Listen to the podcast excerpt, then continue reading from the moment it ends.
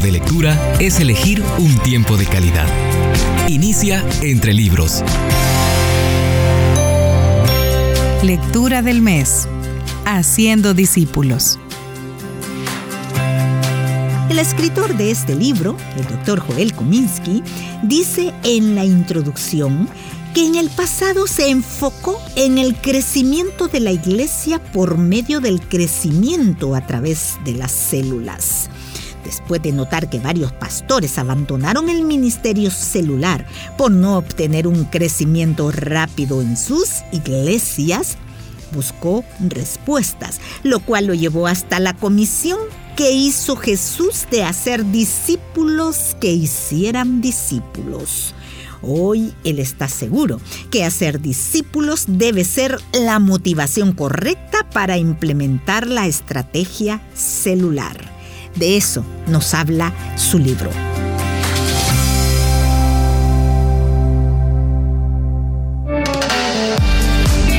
Quien te regala un buen libro, te ha regalado un tesoro.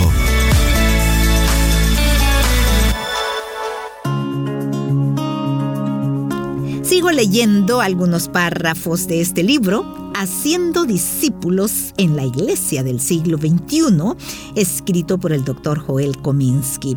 Tomo algunos fragmentos del capítulo 2. ¿Y por qué las células? El discipulado de acuerdo a Jesús. La escritura dice, los once discípulos fueron a Galilea a la montaña que Jesús les había indicado. Cuando lo vieron, lo adoraron, pero algunos dudaban. Jesús se acercó entonces a ellos y les dijo, Se me ha dado toda autoridad en el cielo y en la tierra. Por tanto, vayan y hagan discípulos de todas las naciones, bautizándolos en el nombre del Padre y del Hijo y del Espíritu Santo enseñándoles a obedecer todo lo que les he mandado a ustedes.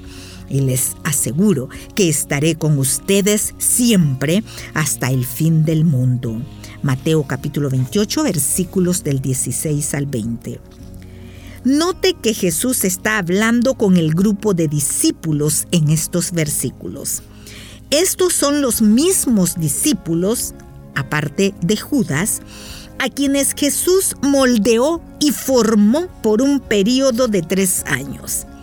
Él les había enseñado importantes lecciones de vida, ya que vivían juntos. Gran parte del desarrollo crucial del carácter se dio mientras trabajaban a través de los conflictos y vencían las dificultades que se presentaban entre ellos. Jesús había llamado a estos discípulos a unirse a una nueva comunidad y a convertirse en parte de una nueva familia espiritual. Aprendieron a relacionarse unos con otros en medio del crisol, del conflicto. Jesús estaba pendiente del orgullo de ellos y los animaba a caminar en humildad. Después de tres años, estaban listos para iniciar el proceso una vez más con su propio grupo pequeño. Ellos entendieron que seguir a Jesús significaba la confesión pública y un compromiso de grupo. Los discípulos sin duda tenían una relación personal con Dios, pero esa relación personal necesitaba ser moldeada y formada en un ambiente comunitario donde los unos a los otros de la escritura fueran priorizados. Se hablará más sobre este tema en otro capítulo. Jesús dijo a sus discípulos, este mandamiento nuevo les doy que se amen los unos a los otros. Así como yo los he amado, también ustedes deben amarse los unos a los otros.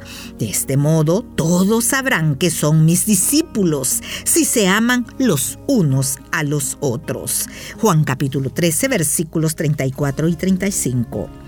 Jesús usó la casa para reunir a su iglesia, la nueva familia de Dios. A veces me imagino a Jesús durmiendo alrededor de fogatas, como las imágenes de vaqueros en el salvaje oeste. Sin embargo, Jesús ministró en un entorno doméstico. Al leer acerca de Jesús, que iba de pueblo en pueblo sanando a los enfermos, en realidad estaba ministrando en los hogares.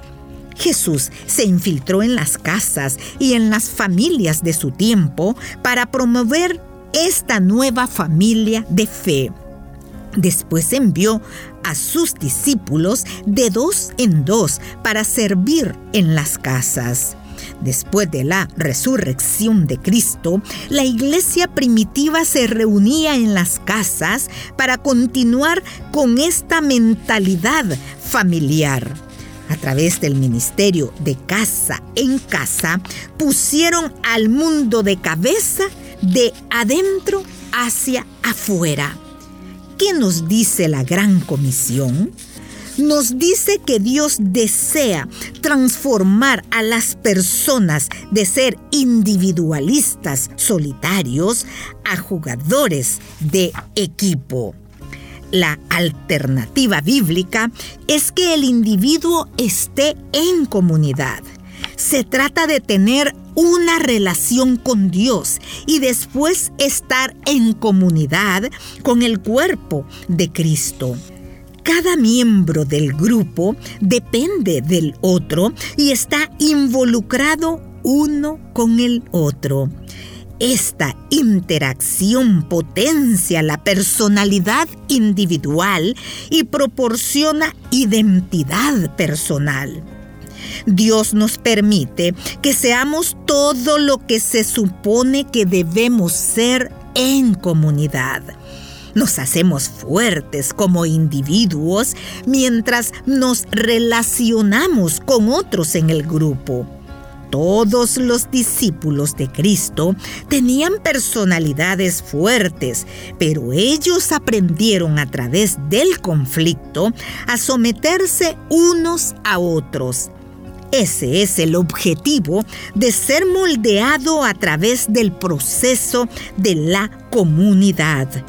Nos convertimos en discípulos a medida que aprendemos a amarnos unos a otros y a permitir que otros nos hagan responsables de nuestros actos. Este fue el tipo de discipulado que Jesús tenía en mente cuando mandó a sus discípulos a seguir su propia estrategia para hacer discípulos en el ambiente de grupo.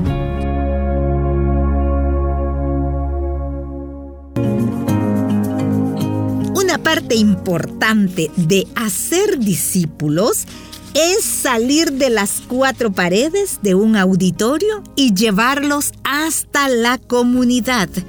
Precisamente ese es el título del capítulo 3 de este libro. Haciendo discípulos en la iglesia del siglo XXI. El discipulado a través de la comunidad. De eso leo a continuación. Moldeado en el fuego los discípulos fueron formados y moldeados en la comunidad a medida que aprendían juntos, reían juntos y experimentaban conflictos juntos. Jesús sabía que sus seguidores tenían que profundizar lo suficiente como para quitarse sus máscaras y ser conocidos por los demás. Uno de ellos incluso mostró su verdadera cara de engaño y finalmente lo traicionó. Cristo reunió a doce discípulos y anduvo con ellos por tres años para demostrarles y enseñarles sobre el amor y la comunidad. Sus vidas fueron moldeadas y formadas juntas y esta fiera formación de carácter se convirtió en el principal componente de su formación. En realidad, Jesús tuvo un gran reto para unir a un grupo tan diverso. Él reunió a los discípulos que eran temperamentales y que fácilmente se ofendían A menudo se veían como competidores. No fue fácil para ellos lavar los pies del otro. Tenemos que permitir que los conflictos normales nos moldeen y nos den forma. Debemos abrazar esta idea. Dios nos está moldeando para ser como Él y parte de ese crisol es amar a las personas que son diferentes a nosotros. La meta es llegar a ser como Jesús y lo hacemos a medida que trabajamos a través del conflicto en vez de huir de él. El discipulado exige que pasemos por el fuego mientras pedimos a la Trinidad que nos moldee y nos forme para ser como Él. El conflicto revela los valores ocultos del grupo y las suposiciones que deben ser examinadas. Cuando las personas en el grupo saben que pueden expresar sus sentimientos, tanto positivos como negativos, su experiencia de grupo será genuina. Nuestros niveles de comprensión fluirán mientras el grupo suaviza sus diferencias. Alguien dijo, el grupo que lucha juntos permanecen juntos. ¿Cuál es la mejor manera de lidiar con la gente que se encuentra en conflicto? En primer lugar, reconocer el problema Esconderlo solo aumentará la duda entre los miembros. Todo el mundo sabe que está allí. ¿Por qué ocultarlo? Usted podría decirle a un miembro que está enojado. Tengo la sensación de que estás molesto. Tenemos que hacer frente a esta diferencia de opinión. El conflicto no se puede resolver hasta que sea reconocido y llevado a la luz. En segundo lugar, hay que orar. Usted no resolverá el conflicto sin la oración convenida.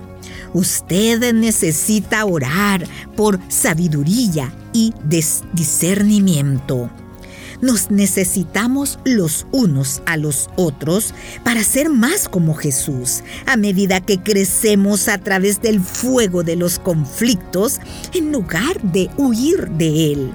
La mayoría de las personas huyen de los conflictos pensando que será más fácil en otro lugar. La verdad, sin embargo, es que la hierba es rara vez más verde al otro lado. Los problemas siempre encuentran la manera de germinar en otras formas y situaciones.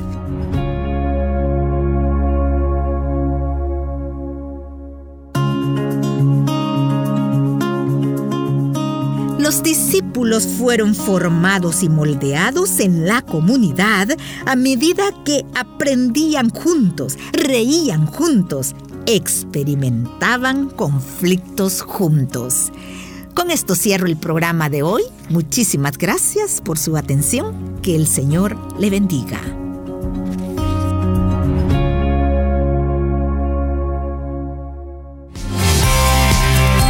Conviene elegir tiempo de calidad. Nos conviene la lectura. Búscanos en Facebook, arroba entre libros radio. Esta es una producción de CCRTV, Corporación Cristiana de Radio y Televisión.